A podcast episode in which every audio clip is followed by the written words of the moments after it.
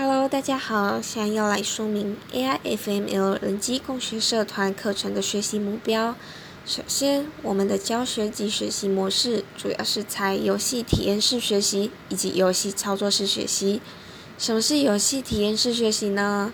我们会引导学生了解并体验人工智慧的核心技术，包括模糊逻辑观念、神经网络模式以及演化计算观念。再让学生动手实际操作，启发学生对于人工智慧技术在未来生活应用的想象。透过动手收集日常生活应用资料和观察动物及人类演化模式，应用机器学习工具进行实作式学习，希望能够达成 AIFML 人机共学的目标。